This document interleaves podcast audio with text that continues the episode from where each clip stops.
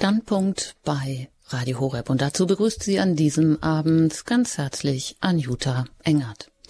Wir diskutieren heute über die Zukunft der Kirche. Mit Gott nicht ohne uns gerne auch mit Ihnen, die Sie eingeschaltet haben. Sie sind herzlich eingeladen, heute mit uns zu diskutieren. Und als Experten haben wir heute zu Gast Weihbischof Dr. Dominikus Schwaderlapp aus dem Erzbistum Köln. Ich freue mich, Sie hier im Standpunkt bei Radio Horeb begrüßen zu dürfen. Ja, guten Abend, Frau Engert. Freude ist ganz auf meiner Seite.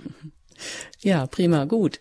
Naja, die Kirche, wie steht es denn um sie? Für viele scheint äh, sie nur das allerletzte zu sein, für andere das allerbeste. Die katholische Kirche in Deutschland, ist sie nun ein Sorgenkind, das vor dem Aussteht oder auch schon mitten in einer Spaltung? Wie dem auch sei. Jeder Christ kann selbst entscheiden, ob er den Untergang mitverwalten oder Zeuge einer lebendigen Erneuerung werden will. Dann hieße das Motto Missionieren statt Lamentieren. Denn Antworten auf die großen Fragen des Lebens und auch auf Befreiung von Leiden, von Krankheiten aller Art sind heute gefragter denn je. Die Zukunft der Kirche hängt von unserem Verhalten ab, ist der leidenschaftliche Seelsorger und Kölner Weihbischof Dr. Dominikus Schwaderlapp überzeugt. Fröhlich, geduldig, beharrlich. Laut seinem Wahlspruch ist es ihm wichtig, aus einer persönlichen Beziehung zu Christus das Evangelium zu verkünden. Wie das gehen kann, erzählt Weihbischof Schwaderlapp von vielen persönlichen Initiativen vor Ort, wie zum Beispiel einer Gruppe junger Erwachsener. Face to Faith. Vor allem der Blick über den Tellerrand ist lohnenswert, was private Initiativen christlicher Familien und Kreise anbelangt. Ein Jahr in Mombasa in Kenia als Seelsorger hat den Blick auf die Kirche in Deutschland verändert und auch darauf, wie es hier mit neuem auf Aufbruchselan weitergehen kann. Und ja, da bin ich jetzt mit ihm aus Köln verbunden. Wir freuen uns auf, auch auf Ihre Beiträge, auf Ihre Anrufe, über Ihre Erfahrungen ja, lebendiger Kirchenerneuerung und die Nummer zu mitdiskutieren gebe ich dann auch immer wieder durch. Herr Dr. Schwaderlapp, Herr Weihbischof, wir stehen ja noch mitten im Missionsmonat Oktober und das vor allem auch bei Radio Horeb, wo Mission im Programm diesen Monat eine ganz besondere Rolle spielt. Heute ist auch noch Weltmissionssonntag und den hat Papst Franziskus unter das Motto gestellt, brennende Herzen und bewegte Schritte. Was haben Sie denn heute, ja, als Amtsträger der Kirche davon, ja, angenommen oder sich dessen angenommen, des Weltmissionssonntages mit diesem Motto, haben Sie irgendwo brennende Herzen, bewegte Schritte erfahren? Ja, ich habe brennende Herzen erfahren. Entschuldigung. Ähm, aber gar nicht in einem speziellen äh, Format äh, über das Thema äh, Weltmissionssonntag, sondern ähm, ich bin verantwortlich für die muttersprachlichen Gemeinden hier im Erzbistum Köln und hatte heute die Visitation bei der italienischen Mission hier in Köln. Und da habe ich in der Tat viele brennende Herzen erlebt und Menschen, die bewegt sind und einiges bewegen. Und das ist sehr ermutigend. Mission ist ja nicht irgendwie eine besondere Aktion der Kirche, sondern eine Dimension des Christseins. Man geht hinaus in alle Welt, verkündet das Evangelium allen Geschöpfen.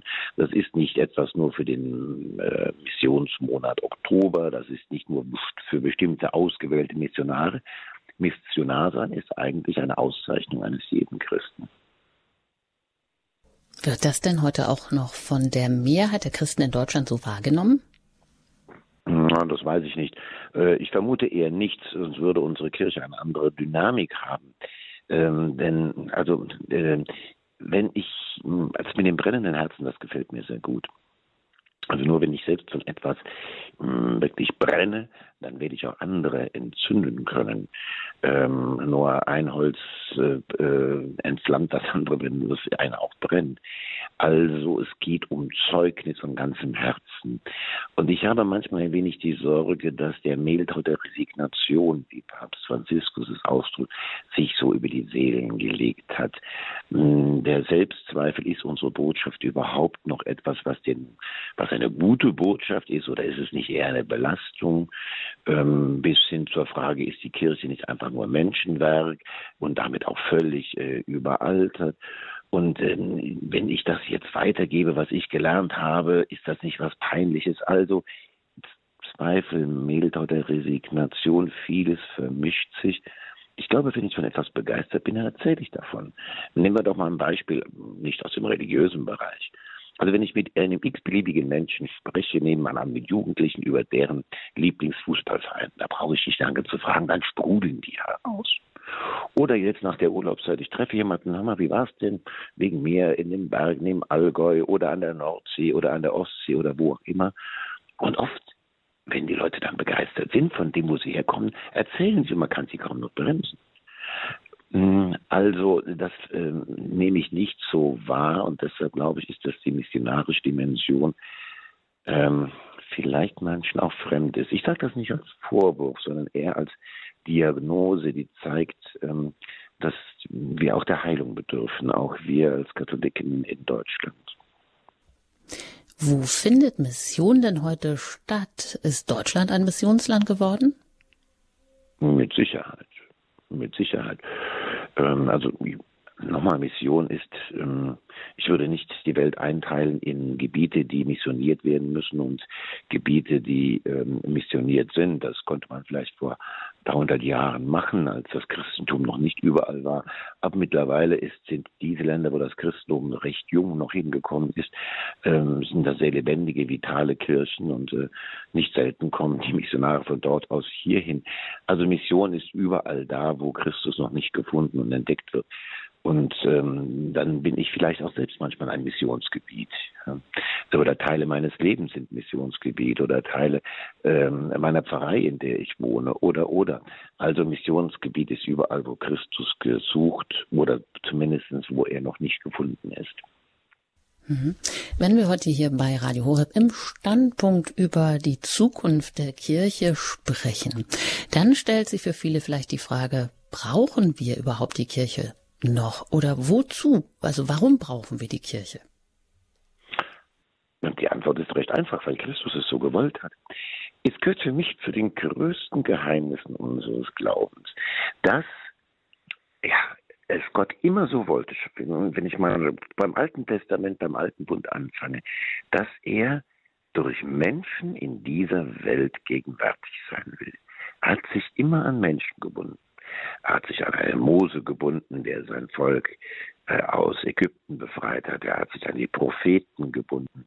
Die großen Gestalten des alten Bundes sind alles Instrumente in der Hand Gottes, auch bei aller Vorläufigkeit. Und nun geht es im Neuen Testament weiter, allen voran natürlich Maria, die Gottesmutter, das vorzüglichste aller Instrumente und jegliche Sünde. Und durch ihr, ja, wo durch ihr mir geschehe, wie du es gesagt hast, will Christus, wollte Christus, wollte Gott in die Welt kommen. Und er hat sich Jünger ausgesucht und die Apostel ausgesucht, um durch sie in, in dieser Welt gegenwärtig zu sein und das Evangelium zu verbreiten. Gott will durch Menschen in dieser Welt gegenwärtig sein. Und dafür hat er sich die Kirche ausgesucht und gegründet. Ich bin leidenschaftlich gerne katholisch. Aber nicht, weil wir so tolle Typen sind. Auch nicht wir Bischöfe sondern weil Christus so toll ist, dass er sich immer noch an uns bindet und nicht von uns ablässt. Das ist wirklich für mich ein Wunder. Er könnte selbst die Herzen der Menschen unmittelbar direkt erreichen. Gut, dann würde er ihnen wahrscheinlich die Freiheit nehmen, denn ähm, ähm, Liebe geht nur in Freiheit. Wenn die Freiheit überrumpelt wird, dann ist sie nicht mehr da und dann ist auch nicht wirklich eine Liebesantwort da. Also er hat sich, er bindet sich an uns schwache Menschen, um in dieser Welt gegenwärtig zu sein. Wow, das ist eine große Sache.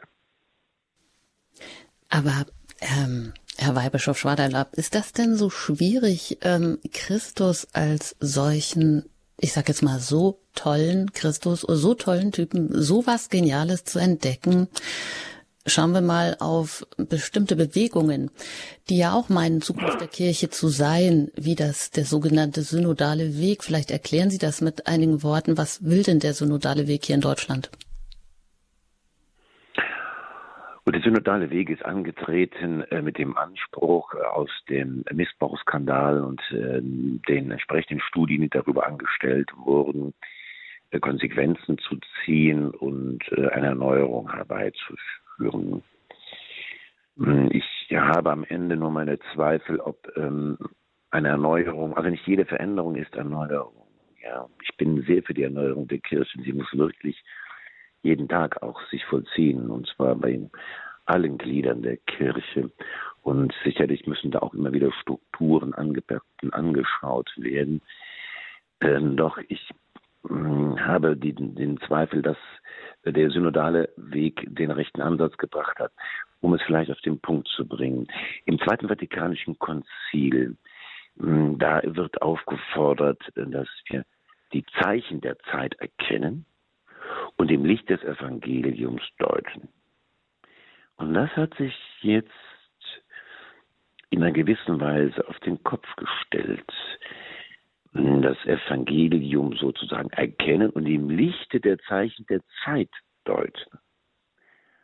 Damit wird alles, was, wenn ich diese Schablone ähm, auflege, äh, wenn ich diesen Blickwinkel einnehme, dann ist eigentlich alles, was die Kirche lehrt, zeitbedingt. Dann ist auch das Evangelium und deren Deutung zeitbedingt. Und damit wird alles variabel. Und das stellt die Verkündigung der Kirche auf den Kopf. Und ich glaube, das ist der im Grunde hinter vielen Einzelauseinandersetzungen dahinterliegende Dissens und der wirklich äh, tiefe Gespaltenheit der katholischen Christenheit in Deutschland nach sich zieht. Und zwar geht diese Spaltung nach meiner Wahrnehmung quer durch alle Stände. Es ist nicht da die Laien, da die Bischöfe. Es geht durch die Getauften und Gefirmten, es geht durch die Priesterschaft, es geht durch die Bischöfe. Und das ist schon etwas, was mir große Sorgen bereitet. Ich glaube nicht, dass das zu einer wirklichen Erneuerung, im Gegenteil, äh, zur Erneuerung führt, sondern ähm, ein Schritt zurück ist und dann zu einer Erstarrung führt. Mhm. Sie als Weihbischof haben ja selber mitgearbeitet in einem Synodalforum Leben in gelingenden Beziehungen. Die Mitarbeit haben Sie im Mai 2020 aber eingestellt. Warum? Ja, es ging um äh, die Grundlage dieser ähm, äh, Gruppe, dieses äh, Forums. Äh, da gab es einen Text, der von Annahmen ausging, äh, die meines, nach meiner Überzeugung nicht mit dem Glauben und der Verkündigung der Kirche vereinbar waren. Und äh, ich hatte bei dieser ersten, einer der ersten Sitzungen dann auch darum gebeten, dass wir doch diese Grundannahmen des Textes auch hinterfragen äh, und daraufhin auch nochmal überprüfen. Das wurde aber mit Mehrheit der Mitglieder des Synodalforums abgelehnt, sondern auf diesem Text weitergearbeitet mit, nach meiner Überzeugung, nicht mit der Kirche übereinzukriegenden Grundannahmen.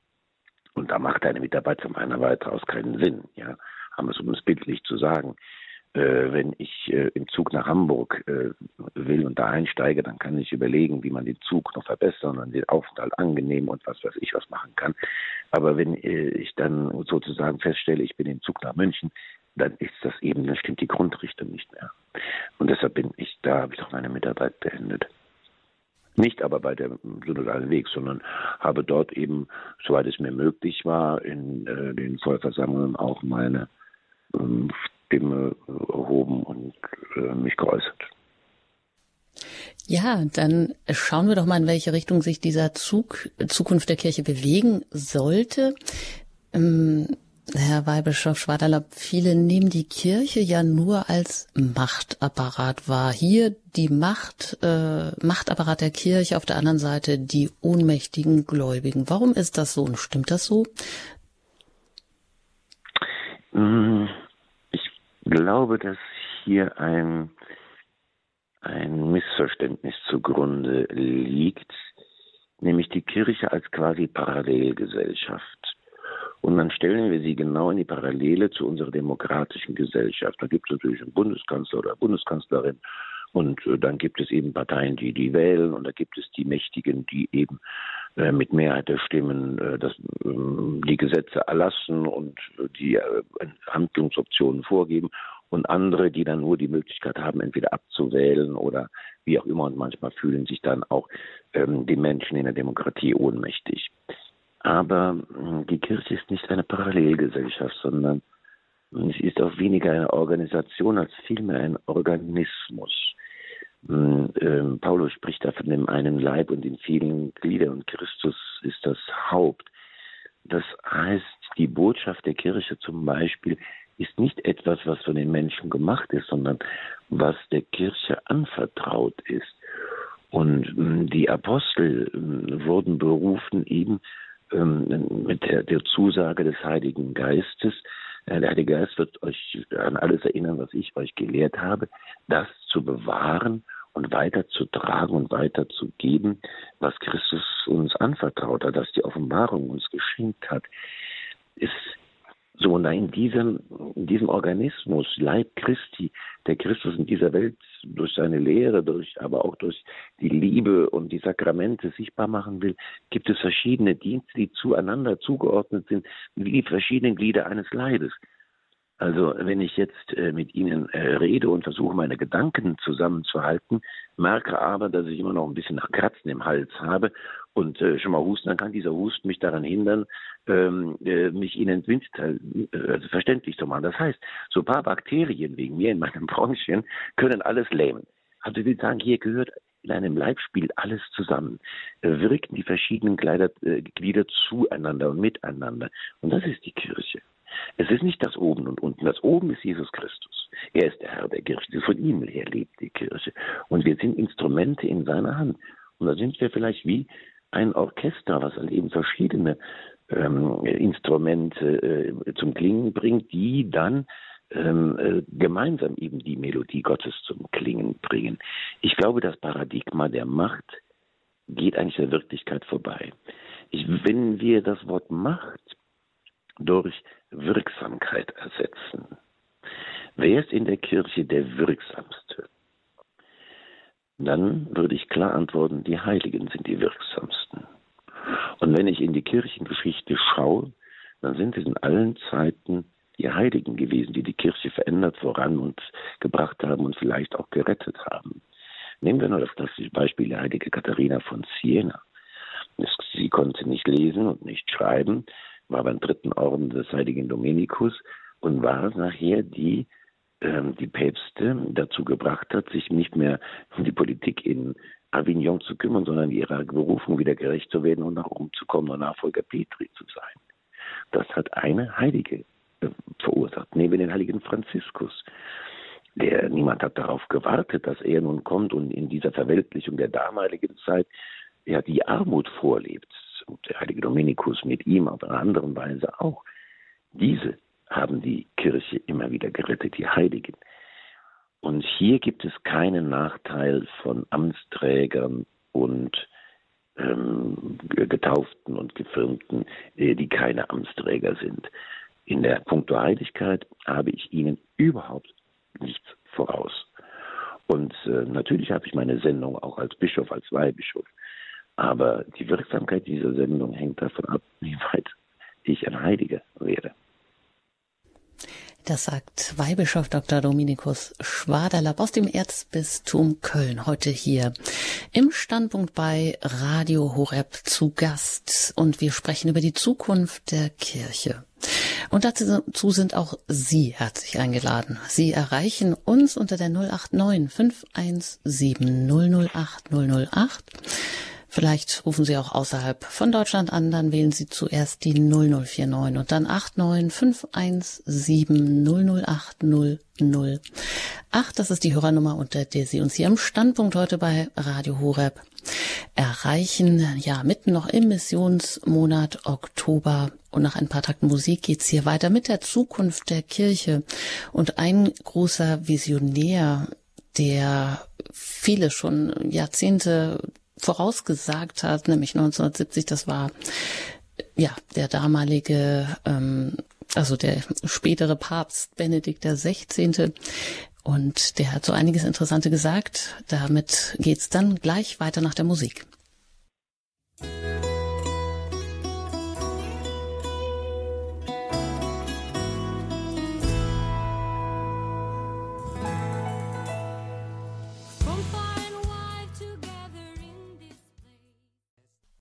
Zukunft der Kirche mit Gott nicht ohne uns. Unser Thema heute hier bei Radio Horeb, Ihre christlichen Stimme in der Standpunktsendung. Ich bin Anjuta Engert und im Gespräch mit Weihbischof Dr. Dominikus Schwaderlapp aus dem Erzbistum Köln. Sie können mitdiskutieren unter der 089 517 008 008. Und da haben wir bereits auch eine erste Hörerin die ich hier in der Sendung begrüßen darf. Das ist die Frau Klapper. Ich grüße Sie. Guten Abend. Ja, guten Abend, äh, Frau Engels ähm, und Herr Weihbischof äh, Schwaderlapp. Also ich rufe aus Wiesbaden, Hessen an und äh, ich äh, wollte einfach nur ähm, meinen Beitrag dazu sagen. Ähm, ich ähm, stimme überall rein, äh, was Herr, Be Herr Weihbischof gesagt hat über die Begeisterung. Also es fehlt um Begeisterung in unserer Kirche. Ähm, ich denke, daher ähm, ist ja so, dass teilweise, teilweise halt eine bestimmte Resignation da ist. Und ich denke, das wäre ganz wichtig, ähm, sowohl von der Seite der Laien oder halt und eben von dem Priester, dass wir diese Begeisterung wieder erfahren. Und ähm, das geht meines Erachtens äh, aus einer persönlichen Beziehung zu Jesus, ja. Und dies ist primär, sage ich mal so, ähm, durch Katechese, durch begeisterte Priester und Seelsorge, leidenschaftliche Seelsorge, die äh, uns diese Katechese zur Verfügung stellen, damit wir den Schatz unseres, unserer Glauben wieder entdecken können und ähm, begeistert werden von Christus, von unserer Kirche und somit ähm, weiter Lichtträger diese, dieser Glauben beziehungsweise dieses, diese Liebe, die Jesus für uns empfindet und ähm, uns alle erreichen und schenken will, ähm, damit wir eben äh, wie der Sauerteig äh, weiter eben ähm, ja, wachsen können. Und ich denke, das ist gut so, dass jetzt eine Reinigung kommt, damit wirklich diese kleine Herde, die wirklich begeistert ist, ähm, die Kirche neu anfängt sozusagen, ja, also in übertriebener Sinne. Und ähm, jeder ist gerufen zur Heiligkeit und äh, da stimme ich Ihnen auch nochmal zu. Wir brauchen ja ähm, ganz, ganz einfache Heilige in dem Alltag. Ja, jeder in seinem Stand, mhm. jeder in seinen Ort. Sozusagen. Und Frau Klapper, wenn Sie das so wunderbar hier zusammenfassen, auch die Katechese hervorheben, den Schatz unseres Glaubens wieder neu zu entdecken. Genau. Sie selber haben Sie auch so Teil an, sei es ähm, als Katechetin oder übernehmen Sie da auch eine Rolle, um genau das auch weiterzugeben und weiterzubringen? Ja, und zwar, da muss ich sagen, ich habe das Glück äh, gehabt und ich sage es mal, Gnade geschenkt bekommen, an einem Katechistenkurs von Hausland Urich äh, teilzunehmen.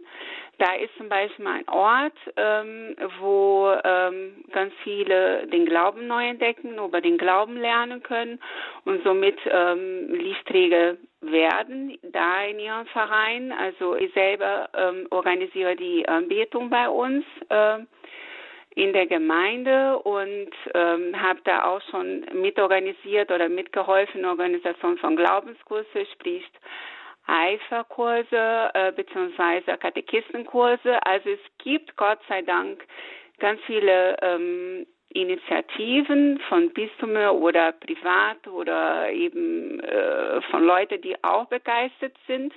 Und wir sind jetzt dabei auch, uns ähm, überregional zu verflechten damit wir uns stärken in erster Linie, weil wir brauchen ja Gemeinschaft und auch mal gegenseitig helfen können, wo da Hilfe benötigt werden bei der Organisation von Alpha-Kurse oder Galbungskurse oder Heilungsgottesdienste und so weiter und so fort. Es gibt eine enorme ähm, Notwendigkeit an Heilung. Ähm, wir sehen ja heutzutage, dass die Leute wirklich suchen überall und es ist einfach schade zu sehen, wir haben in der katholischen Kirche durch die Sakramente, durch die persönliche Beziehung zu Jesus, äh, durch die Gebete, durch die Angebote die ähm, da jetzt am Kommen sind, so viel Potenzial, ja. Und die Leute suchen überall. Sie suchen in Esoterik, sie suchen in Spiritismus, sie suchen in äh, weiß was ich, alles Mögliche, was heutzutage gibt, in Yoga, in, mhm. in dies und jenes. Und ähm, das sind Seelen, die wir retten können, ja, indem wir wirklich ähm, ja retten können und sollen, ja, ähm, danke, indem Frau wir was tun. Ja. Wunderbar. Und Sie scheinen ja da mitten schon in so einer kleinen Oase der Erneuerung zu stecken oder die zu verbreiten.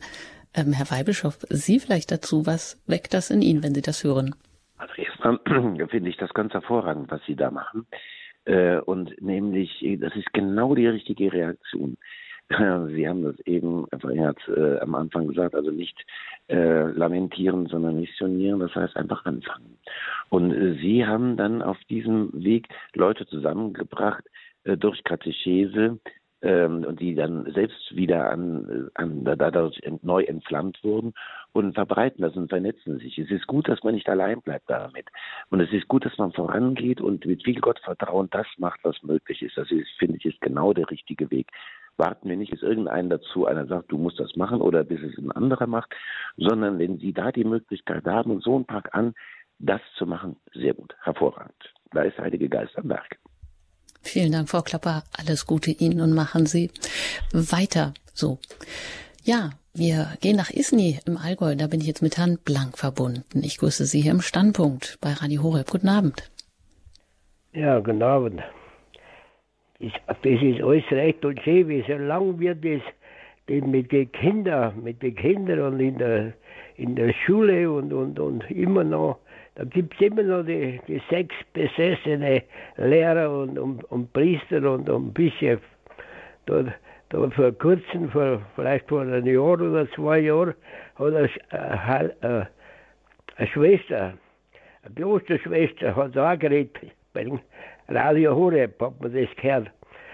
Und die hat gesagt, sein, sein Bischof ist der Chef und sie muss gehorchen, weil das der Chef ist und der und der tut sie öfters vergewaltigen, weil er mit den Kindern nichts mehr anfangen darf. Ne? Das, müssen, das müssen Schwestern herhalten. Ja. Und Ihr Ansatz, was wollen Sie jetzt, ähm, genau, Ihre Meinung oder Ihr Anliegen? Und das war das, das war das, das wo sie, wo sie immer wieder, wird das geschwätzt im Radio Horeb und das nächste Mal ist es nicht mehr wahr, oder? Das ist das Schöne. Hm? Und, und und heute habe ich wieder die Heilige Messe gehört mit dem Pfarrer Wachenhofer, oder ich weiß nicht, wie der heißt.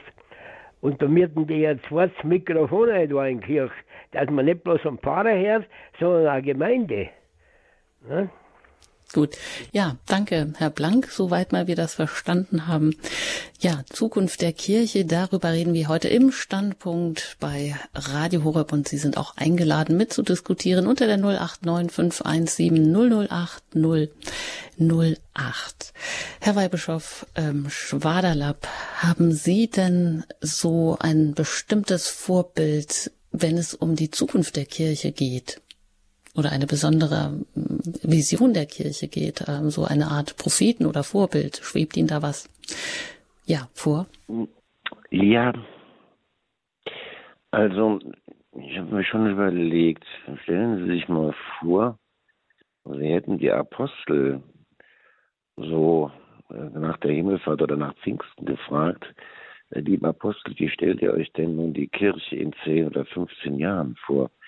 Ich weiß nicht, ob die da eine ähm, schon abgerundete Antwort hätten geben können. Was ich damit sagen will, ich glaube, es geht weniger darum, dass wir Konzepte machen, die dann aufgehen, sondern dass wir für den Ruf ähm, des Heiligen Geistes offen bleiben. Und da gibt es eben Dinge, die nicht voraussehbar sind und die plötzlich mh, hm, etwas wirklich verändern. Viele können sich noch daran erinnern, sicherlich an das Jahr 2005, als ähm, Johannes Paul II., der übrigens heute seinen Gedenktag hat, liturgisch wurde er nicht gefeiert, weil Sonntag ist, aber der heilige Johannes Paul II., als er starb am 2. April und wieder Millionen nach Rom kamen, um von ihm Abschied zu nehmen, dann die Wahl von Papst Benedikt, der Weltjugendtag in Köln, es war wenige Monate vorher war die Stimmung hier depressiv und irgendwie hm, nicht, nicht, ähm, man glaubte irgendwie, es geht überhaupt nicht mehr voran. Ich weiß noch, den Tag, als Benedikt gewählt wurde, sagte mir der zuständige Pressereferent, ich war damals Generalvikar, ähm, wenn, äh, also wenn äh, äh, Ratzinger zum Papst gewählt wird, dann haben wir ein Problem, der ist nicht vermittelbar. Ich habe dann gesagt, dann warten Sie mal ab, wird schon alles kommen. Äh, wir werden mal sehen, wer überhaupt gewählt wird. Es wurde dann äh, Ratzinger gewählt und die, Schlagzeile war, wir sind Papst. Der Weltjugendtag in Köln und plötzlich hatte man den Eindruck, das Blatt wendet sich. Und es war auch einige Zeit so. Also was ich damit sagen will, der Heilige Geist ist in der Lage, durch Dinge, die wir nicht voraussehen können, Dinge zu ändern. Das heißt jetzt nicht, dass wir uns auf die volle Haut legen können, sondern natürlich müssen wir unsere Hausaufgaben machen. Und das ist schon also auch diejenigen, die Bischöfe, äh, damit beschäftigen sie sich auch, beschäftigen wir uns auch hier in der Erzdiözese Köln, wie kann es weitergehen, ähm, auch hier mit den, mit den vielen kleinen Vereinen, die jetzt äh, auch zusammengefasst werden, wie kann doch unter den veränderten Umständen Seelsorge gelingen. Und da gibt es eine Reihe Ideen, die man auch ähm, durchaus einbringen kann, ja, ich glaube, da können wir auch von anderen äh, Teilen der Welt lernen, ähm, auch von der Kirche in Afrika. Das sind alles Dinge, die notwendig sind, die will ich auch nicht in Abrede stellen. Strukturen müssen sein, da müssen wir uns darüber unterhalten. Aber die Strukturen sind nicht mehr und nicht weniger als Gerüst. Das Entscheidende kommt äh, von außen, nämlich von oben. Und dafür müssen wir eben offen sein, sozusagen mit Bild zu sprechen. Ja, wenn wir im Boot sind, die Segel setzen, damit der Wind des Heiligen Geistes aufgefangen werden kann, das Boot voran setzen, äh, voranbringen kann. Einerseits also Offenheit für den Heiligen Geist, Offenheit für die Botschaft, die er uns gibt, auch in der Wirklichkeit, in der wir leben. Und auf der anderen Seite unsere Hausaufgaben machen. Und zwar jeder auf seine Art. Also ich bin nicht der Papst und äh, ich habe nicht seine Hausaufgaben zu machen. Ich bin auch nicht Erzbischof von Köln. Aber ich bin ein Berater des Erzbischofs von Köln und möchte da meine, in meine Möglichkeiten äh, meine Beratung einbringen und das tun, was ich tun kann, damit ähm, das Evangelium verkündet wird. Punkt. Und dann muss der Heilige Geist alles weitere tun. Da muss Gott alles weitere tun. Es ist seine Kirche. Die Kirche ist eine Gründung Jesu Christi. Es ist seine Kirche. Ich kann sie nicht retten. Sie können sie nicht retten. Nur er. Aber nochmal, wir können uns als seine Instrumente in seine Hand geben. Und je besser wir das tun, desto mehr helfen wir, dass die Kirche eine gute Zukunft hat. Ja, und wenn Sie ihn schon ansprechen, den Papst Benedikt, der hat ja schon einiges über die Zukunft der Kirche gesagt. Ich habe da einiges gelesen und es war für mich wie so eine Offenbarung aus einem Buch von ähm, ja, Josef Ratzinger von 1970, Glaube und Zukunft. Da sagt er, die Zukunft der Kirche kann und wird auch heute, also heute damit, das war dann 1970, nur aus der Kraft derer kommen, die tiefe Wurzeln haben und aus der reinen Fülle ihres Glaubens leben. Sie wird nicht von denen kommen, die nur Rezepte machen. Sie wird nicht von denen kommen, die nur dem jeweiligen Augenblick sich anpassen. Sie wird auch nicht von denen kommen, die nur andere kritisieren, aber sich selbst als unfehlbaren Maßstab annehmen. Also das so ein Zitat von Papst, von dem, von Benedikt XVI. von 1970 und Papst Franziskus zählte ihn auch zu einen der großen Propheten, die eben schon vor Jahrzehnten vorausgesagt haben, dass die katholische in Zukunft eine kleine, aber gläubigere Institution werden wird. Also was ich da jetzt zitiert habe von Papst Benedikt, das äh, trifft ja schon auch das, was Sie gerade eben gesagt haben, dass es eben nicht auf Rezepte, auf ähm, Strukturreform ankommt, sondern auf ein uraltes, aber auch wiederum ganz neues Verständnis. Und das ist irgendwie doch so eine kopernikanische Wende, Christus in den Mittelpunkt zu stellen und nicht den Menschen, den Macher, den Aktionisten. Ja, also um es vielleicht etwas mal, ähm, ähm, wie soll ich sagen, etwas provokativ äh, zu sagen, ähm, der Heilige Geist schafft es in den schlechten, schlechtesten Strukturen, äh, die Welt zu erobern, wenn er Menschen hat, die, äh, die offenen Herzens ihn aufnehmen. Und die besten Strukturen, die wirklich besten und ausgehalten, nützen nichts, wenn es nicht Menschen gibt, Zeuginnen, Zeugen Jesu Christi, die wirklich ein offenes Herz für Christus und seine Botschaften den Heiligen Geist haben. also das Prä äh, des Zeugen äh, vor der Institution. Und jede Institution, ähm, jede Struktur ähm, ist nur dann eine Hilfe, wenn sie eine Stütze ist, nämlich für eben äh, die Sendung, Christus in alle Welt zu bringen. Das sagt Weihbischof Dr. Dominikus Schwaderlapp aus Köln. Hier im Standpunkt bei Radio Horeb. Wir diskutieren über die Zukunft der Kirche. Eine weitere Hörerin hat uns erreicht. Waltraud Edelmann. Ich begrüße Sie hier in der Sendung. Hallo? Ja, warte. Hallo, Sie sind auf Sendung? Nein, da meldet sich jetzt keiner. Dann hören wir doch gleich noch mal rein. Vielleicht ähm, genau meldet sich die Hörerin wieder oder der ein oder andere hat noch eine ja gute Vision zur Zukunft der Kirche. Wie erfahren Sie die Kirche? Wo packen Sie vielleicht auch selber mit an? Wo gibt es Erneuerungsbewegungen in Ihrem Umkreis oder ja, wie erleben Sie die, Ihre Kirche vor Ort? Unter der 089517008008 erreichen Sie uns. Und jetzt probiere ich es nochmal, ob wir hier einfach die Hörerin mit hineinbekommen. Hallo? Ja. Hallo? Hallo? Ja, Sie sind auf Sendung. Hallo, ja, grüß Gott. Hier ist der Bernhardus aus Augsburg, bei Augsburg. Ach, Sie haben wahrscheinlich eine falsche Telefonnummer von Frau Edelmann, aber macht nichts. Ähm, ich wollte kurz sagen, es geht ja um die Mission in der Kirche. Und äh, ich möchte ganz kurz sagen, ich habe noch nichts von Mission gehört vor 42 Jahren, als ich zu, zum Glauben kam. Und da habe ich schon meinen Mitschüler gefragt, ob er mit zum Gottesdienst kommt, nachdem ich eine Heilige Geist-Erfahrung gemacht habe. Und so geht mein Leben weiter. Und ich merke, äh, es ist äh, wichtig für jeden Einzelnen.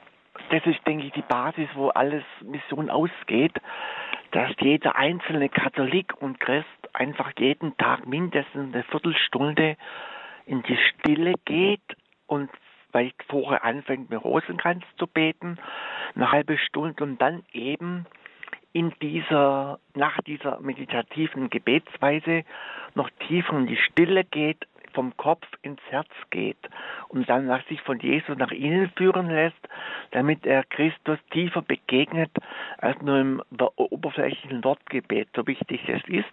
Aber ich denke, von der inneren Begegnung mit Jesus Christus geht die Dynamik nach außen. Zu mir hat niemand gesagt, ich muss missionieren, aber ich mache es einfach, weil ich so begeistert bin von Christus, meinem Freund, den ich seit Jahrzehnten kenne und immer tiefer kenne. Und mein Angebot ist, ähm, ich biete auch Mission an in der, im Internet, da wo ich quasi eine Webseite habe, die heißt spiritualität-bernhardus.de und da habe ich eine Unterseite bei interessante Extras über Stille. Und da biete ich allen, die sie lesen wollen, viel Anregungen über Stille an, wie man die Stille gestaltet, Texte und Übungen zur Stille. Und ich sagte, dass ich für mich Werbung machen will, sondern ich will jetzt einfach die Leute animieren, die Stille auszuhalten, Jesus auszuhalten, in der Stille ihm begegnen, weil das ist was ganz anderes und tieferes wie nur im Wort. Und das ist mein, einfach mein Anliegen. Also bei spiritualität-bernhardus.de ist meine Webseite und auf der Unterseite bei interessante Extras bei Stille, über Stille. Da mhm. hat so viele geistige Impulse für die Stille und das ist mir einfach wichtig, dass ich merke, dass wenn ich so bei uns in die Pfarrei gehe, da ist einfach so Oberflächlichkeit, ja.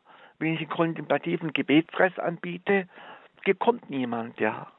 Und das ist so schade, weil viele Leute einfach nur an Oberfläche sind. Rosenkranz beten wunderbar, aber dann nicht in die Tiefe abtauchen, nach innen gehen. Hm. Und da denkt ja, vielen Dank. Man, ja, genau, so ungefähr. Und so von dieser Stille ausgehend, jedes einzelnen Katholiken könnte äh, die Mission könnte, ist das jeder, dann brennt dann für Jesus, das Feuer ist dann da und geht dann hinaus in die Welt. Hm. Vielen Dank. Ja. Greifen wir das gerne mal auf. diese intensive Beziehung, also die man Jesus als Freund, die ich aber auch in meiner Inneren, in meinem Inneren pflegen kann, braucht es dazu auch wieder eine neue Anleitung, Herr Weihbischof Schwaderlapp. Auf jeden Fall, das ist, äh, finde ich, jede Anregung, die da hilft, äh, zu dieser persönlichen Beziehung zu kommen, hilfreich und gut. Hm, ich glaube, die, hm, es, gibt da auch wenig richtig und falsch, sondern verschiedene Wege. Entscheidend ist es, dass es wirklich um das Du und Du, Du per Du ähm, Beziehung zu Jesus Christus geht.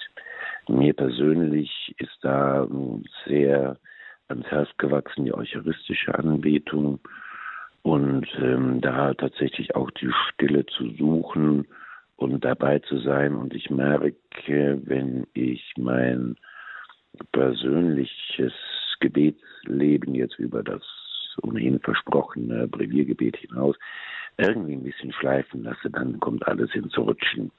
Und ähm, ja, so ein Bild, äh, was sich mir eingeprägt hat, das ist hier in Köln, im erzbischöflichen Haus, da gibt es in dem Hof einen Brunnen.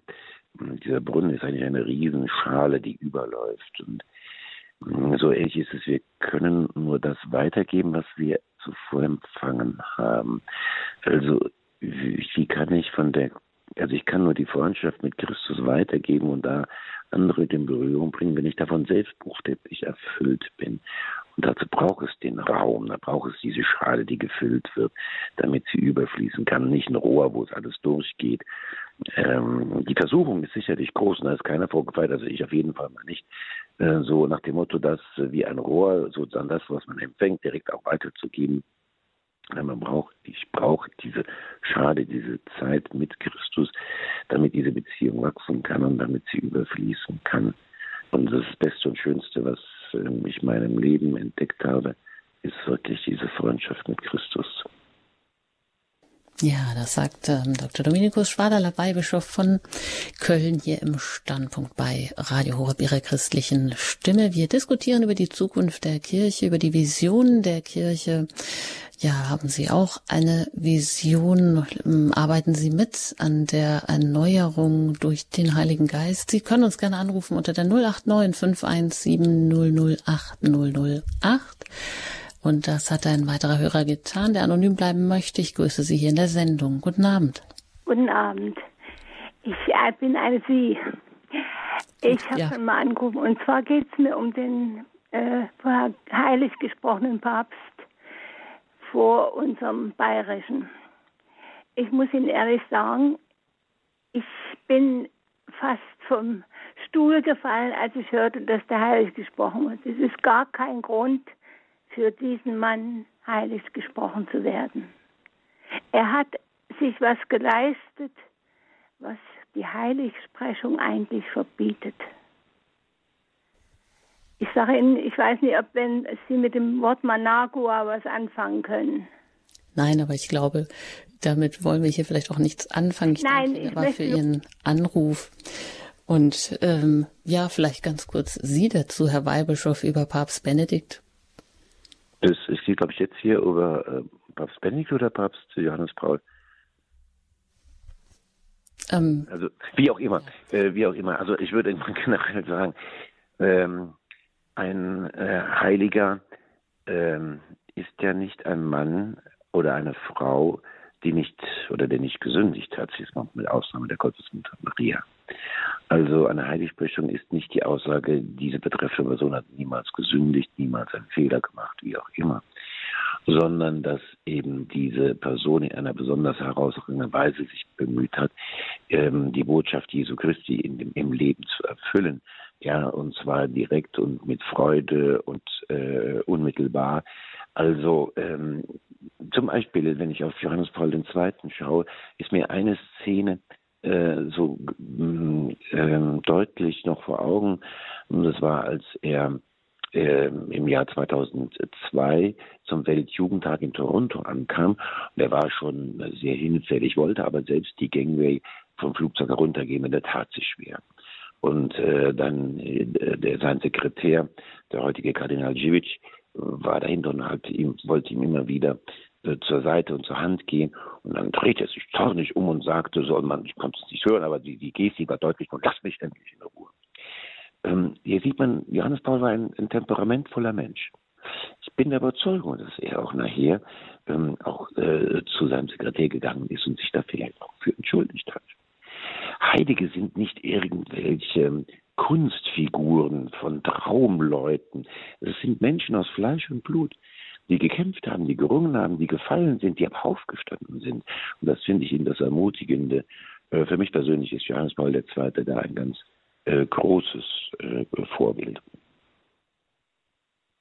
Ja, und auch Papst Benedikt, der über die Zukunft der Kirche ja wie gesagt ein Buch geschrieben hat und das schon 1970 veröffentlicht hat mit einer klaren Hellsicht und prophetischer Gabe, so wie es auch Papst Franziskus formuliert hat, ähm, hat auch gesagt, dass die Zukunft der Kirche immer von den Heiligen neu geprägt werden wird. Das haben Sie ja auch Sie schon gesagt. Sie haben auch sich schon auf die Heiligen berufen. Ja, etwa doch so eine Vision wie auch der heilige Franziskus sie hatte, baue meine Kirche wieder auf. Also, wenn wir das uns heute so auf die Fahnen schreiben, wo würden Sie sagen, Sie waren ja auch dieses Jahr in Lissabon auf dem Weltjugendtag, und das sind doch so Ereignisse, wo Kirche einen ganz anderen Eindruck vermittelt als den, den wir hierzulande erfahren, wo Christus vielleicht wirklich die DNA der Kirche ist, wo die Sehnsucht nach dieser Freundschaft mit Christus großgeschrieben wird, auch heil zu werden, wie er zu werden, ja, wo auch dieser geistliche Klimawandel wirklich gefragt ist. Was haben Sie erlebt auf dem Weltjugendtag, Herr Weihbischof? Ja, das war für mich auch eine, ganz große Ermutigung und auch eine persönliche Momente der Erneuerung. Ähm, also ähm, auf der einen Seite zu sehen, äh, wie da eine Stadt verwandelt wird durch ungefähr eine Million Jugendliche, die äh, lachend und tanzend äh, durch die Stadt ziehen, stolz auf ihre Herkunft mit ihren Nationalflaggen, aber dann auch andere getroffen haben mit anderen Nationalflaggen und gemeinsam gebetet, gelacht, die, die, die, die Fahnen ausgetauscht haben. Ein großes Fest des Friedens. Die Polizisten, Hundertschaften standen am Rand, haben mit ihren Handys gedaddelt oder sonst was gemacht, weil sie nichts zu tun hatten, äh, weil es einfach friedlich war. Und wenn man sagt, wo kommt das denn her? Das war nicht einfach ein Happening, äh, sondern äh, ja, wenn man zum Beispiel in, dem, in der Nähe von dem Hotel, wo wir deutschen Bischöfe untergebracht waren, äh, ist eine Kirche gewesen, wo dann in dieser Zeit des Weltjugendtages 24 Stunden Anbetung war. Und dann war dann so gegen Mitternacht die Kirche voll mit jungen Leuten, die gebetet haben.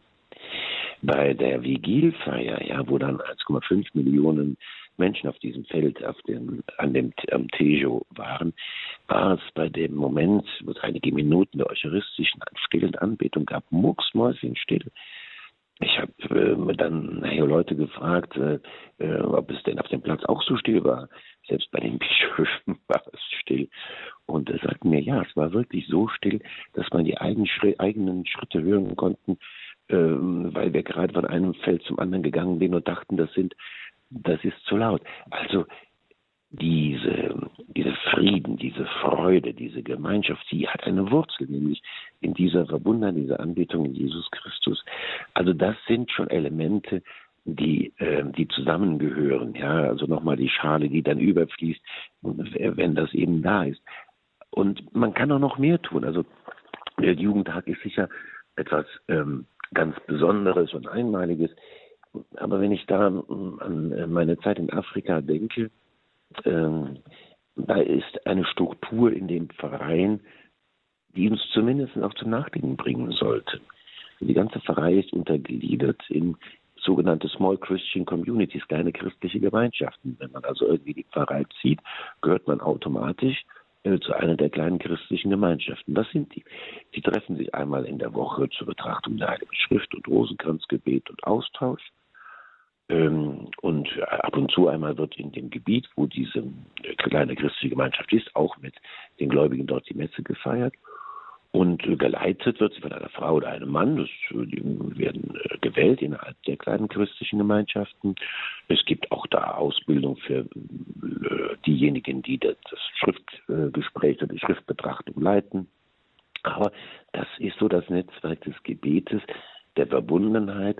Und das war für mich zum Beispiel auch die Möglichkeit zur direkten Seelsorge. Weil die äh, Chairman oder Chairladies ähm, dieser Gruppierung, die haben mich nach der Messe sonntags angesprochen und gesagt, bitte kommen Sie mal, da ist jemand krank, der bräuchte ein Gespräch oder einen Segen oder das Sakrament. Und so war es trotz der Größe der Pfarrei möglich, direkte Seelsorge zu betreiben. Und es war wirklich die, der Weg auch, wo direkte Botschaften äh, an die Gläubigen herangebracht werden konnten, über eine Gruppe, die mit Internet verbunden war, äh, die jetzt äh, diese Botschaft weitergebracht hat. Also was ich damit sagen will, ähm, Weltjugendtag, solche Erfahrungen der lebendigen Kirche, nicht nur in Afrika, auch in Südasien und in Südamerika, überall gibt es dort diese kleinen christlichen Gemeinschaften. Das ist uns hier in Deutschland ziemlich fremd, nicht unsere Kultur. Und dennoch, ich glaube, es ist ein Weg, ein Ansatz, einfach damit zu beginnen und auf diese Weise für ein, eine Vernetzung äh, der Christen, der Gläubigen zu sorgen. Hm. Das heißt, ja, Sie haben ein Jahr in Mombasa in Kenia als Seelsorger verbracht und ganz bewusst wollten Sie eben da auch in Anführungsstrichen nur oder aus, ja, eigentlich ist das ja auch der, das Kerngeschäft des Priesters, Seelsorger zu sein. Ähm, genau, als Seelsorger verbracht. Und was Sie erzählen, das sind ja so Pfarrzellen, so kleine Hauskirchen, Hausgemeinschaften, die da lebendig sind. Das hört man ja ganz oft, dass die Kirche in Afrika ja, dass es viel organischer ist, weil da Glaube und Leben in eins gehen, weil natürlich ja ganz andere Verhältnisse herrschen, aber es wird eben oft gesagt, dass äh, Afrika die deutsche Kirche wieder missionieren wird oder weil sie eben doch dynamisch, jung, lebendig, begeistert ist. Wie hat sich denn Ihr Blick auf unsere Kirche verändert hierzulande und haben Sie da auch ja ähm, einige Initiativen für Ihre Heimatverein übernommen? Also was ich eben gesagt habe, ich glaube, das ist schon ein Ansatz, diese kleinen christlichen äh, Gemeinschaften. Das muss ja, da ist es ein flächendeckendes System. Aber man kann ja hier damit beginnen. Ja. Ähm, also ich habe allerdings schon vor Afrika äh, auf Anregung von Jugendlichen so einen Kreis begonnen. Sie haben das schon mal erwähnt. Face to Faith haben wir das genannt. Einmal im Monat ist das Treffen wir uns bei mir in meiner Wohnung junge Leute im Alter von 20 bis 30 Jahren, 15 bis 20 etwas. Es gibt was zu trinken, es gibt was zu essen, es gibt Geselligkeit, aber es gibt auch einen Input, Katechese oder ähnliches und Austausch darüber. Und ähm, das ist ein Ort, wo man sich gegenseitig stärkt, aber auch gemeinsam betet und äh, versucht auch im Glauben weiterzukommen. Ähm, also es gibt diese Elemente wie diese Small Christian Communities, kann man auch auf in übertragenen Sinne hier machen und das ist eigentlich kein, kein Hexenwerk und nichts besonders äh, kompliziertes. Aber was das für mich Entscheidende eigentlich da war, was ich erlebt habe, es ist eine betende Kirche. Es wird einfach viel gebetet. Es fängt auch in den Familien an. Ja? Also, als ich da mal vor dem Pfarrer ausgesessen habe, ähm, und wollte was lesen. Da kam eine ganze Reihe Kinder, das waren gerade Ferien und die, äh, ich hatte den Rosenkranz noch in der Hand und dann fragten sie, ob ich den Rosenkranz bete. Sagte ich ja. Ähm, und dann haben die mit mir den Rosenkranz gebetet. Vier, fünf, sechsjährige können die alle. Also das Gebet in den Familien, ähm, aber auch, ob es nun ein, ein Softdrink, ein Cola oder was oder Limonade, was man äh, öffnet und trinkt oder ein, ein Tee, den man trinkt oder sonst was, wird eben ein Kreuzzeichen gemacht. Und wenn man zusammen isst und es gibt irgendwie eine Zusammenkunft, einer, einer, einer spricht, dann fängt er immer an, indem er erstmal Praise the Lord sagt oder irgendwie God is good all the time, also ein Lobpreis und dann geht es erst los. Es gibt neben der Kirche dort in Changambe, St. Mary's, wo ich war, wie in, an vielen anderen Kirchen eine kleine Kapelle, Adoration Chapel, wo tatsächlich 24 Stunden, sieben Tage die Woche, 365 Tage minus Karfreitag und Samstag ähm, Anbetung ist, Tag und Nacht. Und die Menschen kommen da gerne hin. Und ähm, das ist, glaube ich, die Quelle für vieles. Also Gebet ist nicht alles, ganz klar aber ohne Gebet ist alles nichts. Und Ich habe mir schon manchmal gedacht, wenn wir als Deutsche Bischofskonferenz vor unseren Beratungen mal eine halbe Stunde eucharistische Anbetung halten würden, ob unsere Ergebnisse nicht doch ganz anders würden. Das sagt Dr. Domenico Schwaderler, Weihbischof aus Köln und zu Gast hier im Standpunkt bei Radio Horeb über die Zukunft der Kirche. Gebet ist nicht alles, aber ohne Gebet ist alles nichts. Ja, rufen Sie uns gerne an unter der 089 517 008 008. Das hat auch Frau Gögging-Ärmel getan und die darf ich jetzt hier begrüßen in der Sendung hier im Standpunkt. Genau, ich grüße Sie hier. Hallo, Frau Göcking. Ja, guten Tag.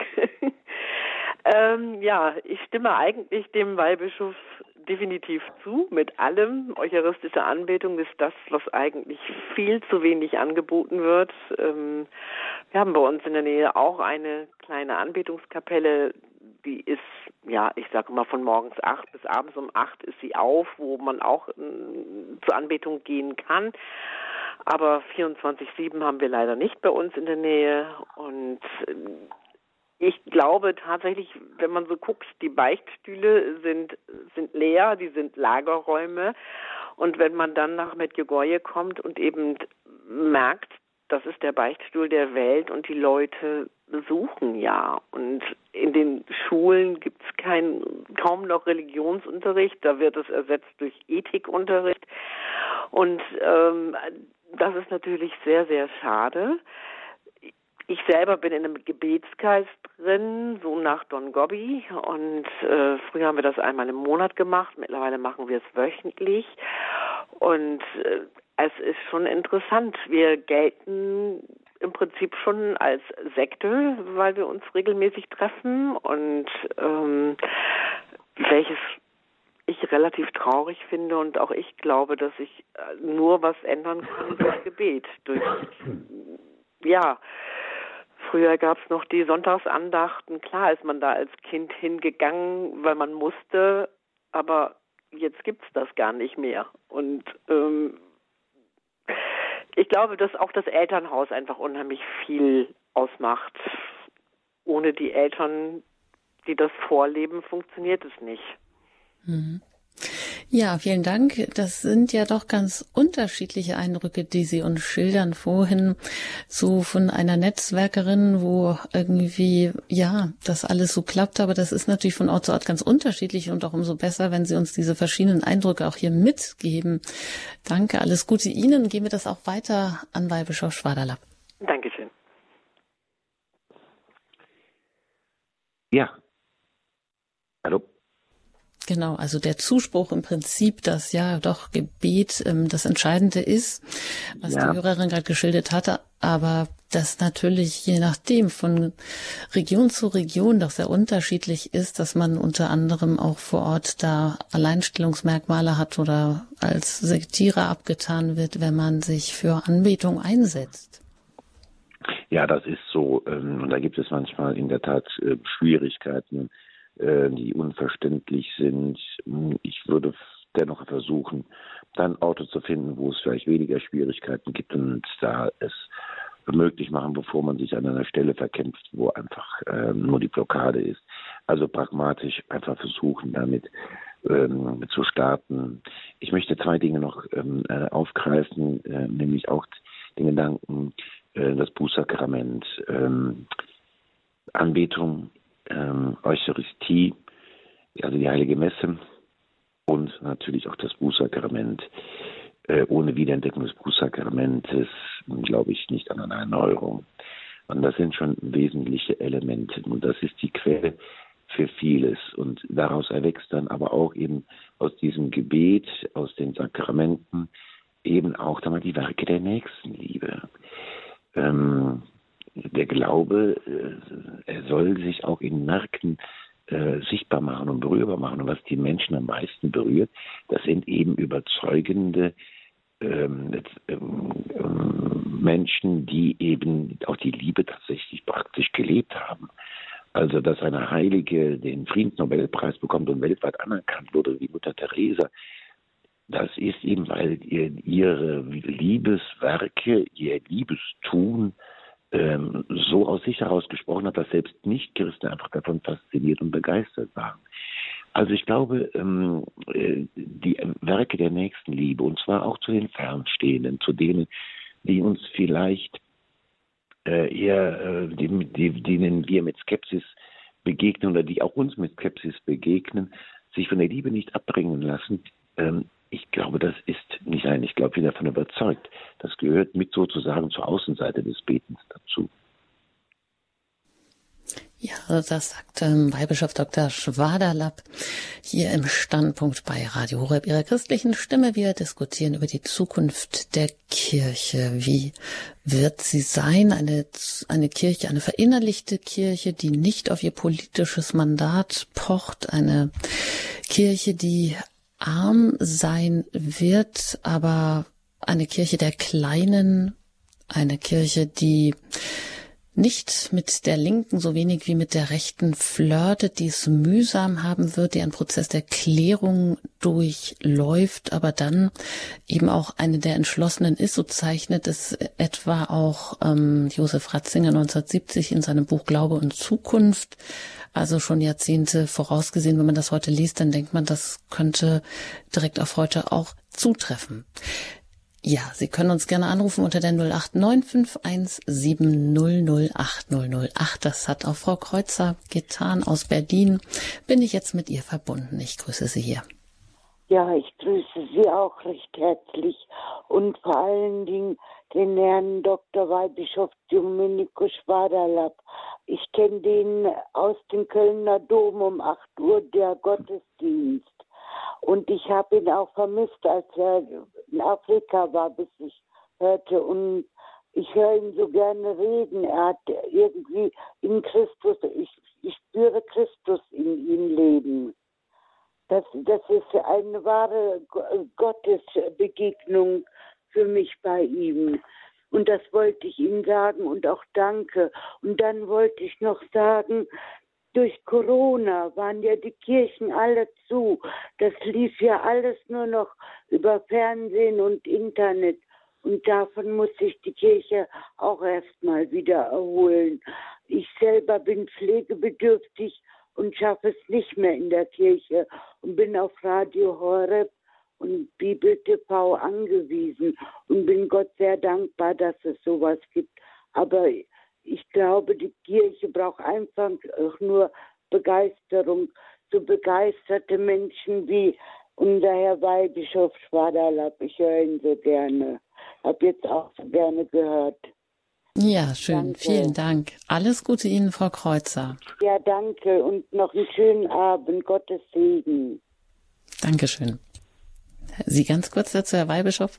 Ja, also ich gebe den Dank, nehme ihn an und gebe ihn direkt weiter, eine Etage höher zu unserem Herrgott. Es macht mir natürlich Freude, wenn er es mir erlaubt, ihn ein wenig sichtbar zu machen, wohlwissend. Also ich bin noch jemand, der Beichte hört, sondern auch Beichten geht und äh, der auch immer wieder neu, neu anfangen muss. Ja, gut. Weiter geht es dann mit der nächsten Hörerin aus Sonthofen. Ich grüße Sie hier im Standpunkt. Gott, guten Abend. Ja, wie hören Sie? Also mein Anliegen gilt den Bischöfen.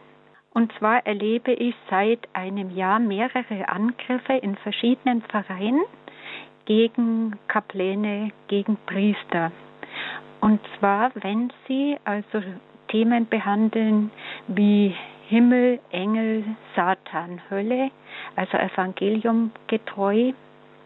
Wenn Sie zum Beispiel Marienlieder singen lassen im Gottesdienst, ähm, dann gibt es einzelne Personen in den Vereinen, die nicht das Gespräch mit dem Priester typischerweise suchen, sondern Gruppen mobilisieren, Sie schreiben anonyme Briefe, sie beschweren sich bei höheren Instanzen, sie geben dort vor, breite Teile der Gemeinde zu vertreten, obwohl der Rest der Gemeinde keine Ahnung hat und dankbar ist für den Priester, der authentisch ist. Es entsteht dann dadurch ein falsches Bild vielleicht bei den höheren Instanzen. Und manche äh, Priester haben bereits Angst, die Wahrheit Jesu eben zu sagen. Und da, da wünsche ich mir eben, dass der Bischof ganz klar an der Seite äh, des katholischen Glaubens dann steht, sich positioniert zum Priester, äh, den nicht im Regen stehen lässt, indem er vielleicht gar nicht kommt oder vielleicht nur solche Briefe dann denen Glauben schenkt oder sagt, okay, bei dem Priester entsteht Unruhe in der Gemeinde, also versetzen wir ihn. Das finde ich sehr ungut. Äh, das, also mein um es abzukürzen, mein Wunsch wäre an die Bischöfe, dass, die, dass der Bischof ganz klar äh, sich zum katholischen Glauben bekennt und zu dem Priester sich positioniert gegen diese Angriffe. Das wäre mein, mein Anliegen. Ja, mal fragen wir Herrn Weihbischof ähm, Schwaderlapp, ob das äh, bei ihm, also ob er ähnliche Erfahrungen macht oder das kennt. Nein, das kann ich so jetzt nicht bestätigen, sondern eigentlich, wie ich das ähm, so erlebe, natürlich jetzt auch aus der Seite, von der Seite äh, des Bischofs oder früher Generalvikar und davor Sekretär von Kardinal Meissner, dass wenn Vorwürfe gegenüber einem Priester kamen, natürlich der Priester um Stellungnahme dazu gebeten wurde und man sich dann ein Bild gemacht hat und naja, versucht hat, ein gerechtes Urteil zu fällen, egal um was es jetzt genau geht. Also ähm, insofern ähm, habe ich das eigentlich schon so erlebt, ähm, dass man sich bemüht, äh, wirklich da jedem gerecht zu werden und der Wahrheit die Ehre zu geben. Ja, soweit Weihbischof Dr. Dominikus Schwaderlapp für alle die, die vielleicht jetzt gerade noch sich dazu schalten über ähm, digital, übers Auto, hier im Standpunkt bei Radio Horeb ihrer christlichen Stimme sprechen wir heute über die Zukunft der Kirche und auch Sie sind eingeladen, mit Ihren Anliegen hier mitzudiskutieren und das macht, tut auch Herr Hildenbrand, Hildebrand aus Heidelberg. Mit ihm bin ich jetzt hier verbunden. Guten Abend. Ja, guten Abend in die Runde. Ähm, Exzellenz, äh, wenn, die, wenn die Zukunft der Kirche angesprochen äh, wird, werde ich von Kritikern oder Menschen, die der katholischen Kirche fernstehen, äh, oftmals auf, auf den Begriff Klerikalismus angesprochen. Und ich erfahre immer, dass die Frage der Zukunft der Kirche auch in einem gewissen Spannungsfeld äh, zum Klerikalismus steht. Äh, meine Frage an Sie, teilen Sie diese Ansicht oder sehen Sie da ein, ein Spannungsfeld und wenn ja, wie lässt sich das in die Zukunft gerichtet, denn darum sprechen wir ja heute, wie lässt sich dieses auflösen? Ja, also ich glaube, das ähm, Thema Klerikalismus ist in der Tat auch ein Thema und immer eine Versuchung. Was bedeutet denn Klerikalismus? Ähm, Klerikalismus bedeutet, dass ein Kleriker, ein Priester doch das Amt, was ihm anvertraut ist, aufgrund seines des Vertrauens, was ihm entgegengebracht wird oder des Einflusses, den er hat, die Möglichkeiten, die er hat, die Stimme zu erheben, äh, eben doch ausnutzt, entweder für seine persönlichen Belange oder jedenfalls für, ähm, für Themen, die jetzt äh, nicht in seinem Amt anvertraut sind. Ja, also, das ist eine Versuchung, die sicher eine fast ja mit dem Sündenfall gegebene Versuchung ist. Im Grunde steckt dahinter ja die Eitelkeit und dieses sich selbst überheben. Ja, wie die Schlange schon im Paradies gesagt hat, ihr werdet sein wie Gott. Ich glaube allerdings, dass diese Versuchung nicht an das Amt ähm, des Priesters, also an die Weihe gebunden ist, sondern dass es diese Versuchung, das Amt als solches ähm, zu missbrauchen, auch darüber hinausgeht. Also wenn andere, die offiziell in der Verkündigung der Kirche stehen, Religionslehrer, Pastoral- und Gemeindereferenten, dieses Forum, was ihnen damit gegeben wird, nutzen, nicht um eben die Botschaft Jesu Christi, so wie sie die Kirche verkündet, zu vertreten, zu verbreiten, sondern vielleicht eher entgegengesetzte Botschaften oder ganz andere, die damit gar nichts zu tun haben, ist das für mich auch eine Form von Klerikalismus, auch wenn es nicht um Klerik geht. Die Versuchung ist da, es ist eine Spannung. Wie kommt man aus der Spannung raus? Tja, indem man bei sich selbst anfängt. Also das, ich muss mich auch sicherlich fragen, du hast ich als Weihbischof habe eben auch die Möglichkeit, ob bei Firmungen oder bei anderen Gelegenheiten ähm, zu sprechen und ähm, vor vielen Leuten, die sozusagen daran gebunden sind, mich zu hören, wegen mir ein Kind bei der Firmung haben, sie sind also mir ausgeliefert, mir die Frage zu stellen, äh, ist das wirklich, tust du das, was du tust, wirklich als Dienst, ja, um eben eigentlich Christus zum, Springen, zum, zum Klingen bringen zu lassen, oder produzierst du dich da selbst? Und das ist eigentlich der Kern eines jeder, jeder Form des Klerikalismus, wo sicherlich in Binnes viel und in allen Teilen der Kirche bei Männern und Frauen, bei Klerikern und Nicht-Klerikern äh, gibt. Ja, vielen Dank, ähm, Herr Hildebrand, für diese Frage. Ich hoffe, das hilft Ihnen ein Stück weiter. Und hier geht's jetzt auch weiter nach Deggendorf und da bin ich mit einer Hörerin verbunden. Ich grüße Sie hier im Standpunkt. Grüß Gott. Ich habe nur eine Frage. Also äh, vielen Dank an Herrn Bischof für diese wunderschönen Worte für die Anbetung. Es ist sehr wichtig. Und was soll man da machen, wenn man keine Möglichkeit hat zur Anbetung? Weil es in der Pfarrei das nicht gibt, stille Anbetung und auch keine Möglichkeit, einfach woanders hinzufahren gilt das auch im Fernsehen. Also bei KTV zum Beispiel gibt es auch oft so Anbetungsandachten, die sehr schön sind. Ist das auch äh, gültig als Anbetung? Also ähm, ähm, erstmal kommt es da auf Ihre Gesinnung an. Und wenn Sie in der Gesinnung beten, dass Sie den Herrn anbeten möchten, und es ist ihnen aber nicht möglich, den Herrn in der Eucharistie direkt in der Kirche anzubeten, dann können sie das auch in ihrem Zimmer tun und auch vor dem Kreuz tun, indem sie nicht natürlich das Kreuz anbeten, denn das Kreuz weist auf Christus hin, die Eucharistie ist Christus selbst, aber doch in dieser Haltung zu beten, Herr, ich möchte dich anbeten, ich würde dich so gerne in der, in der Gestalt des Brotes in der heiligen Eucharistie anbeten, aber ich kann es nicht nimm mein Gebet an, so wie es ist. Und ich bin überzeugt, dass dieses Gebet dann in der Tat auch so angenommen wird. Es gibt vielleicht auch noch einen kleinen Trick, den Sie anwenden können. Also irgendwo, wir leben ja doch in einem Land, äh, jetzt mal gerade in Süddeutschland noch mehr als in der nördlichen Diaspora, äh, wo doch fast in jedem Ort, wenn nicht in jedem Ort eine Kirche ist. Und wenn Sie sozusagen den Kirchturm als Peilung nehmen, ja, denn da ist irgendwo das Allerheiligste im Tabernakel und ja, wo ist denn jetzt hier von meiner Wohnung aus gesehen der nächste Kirchturm, der nächste Tabernakel?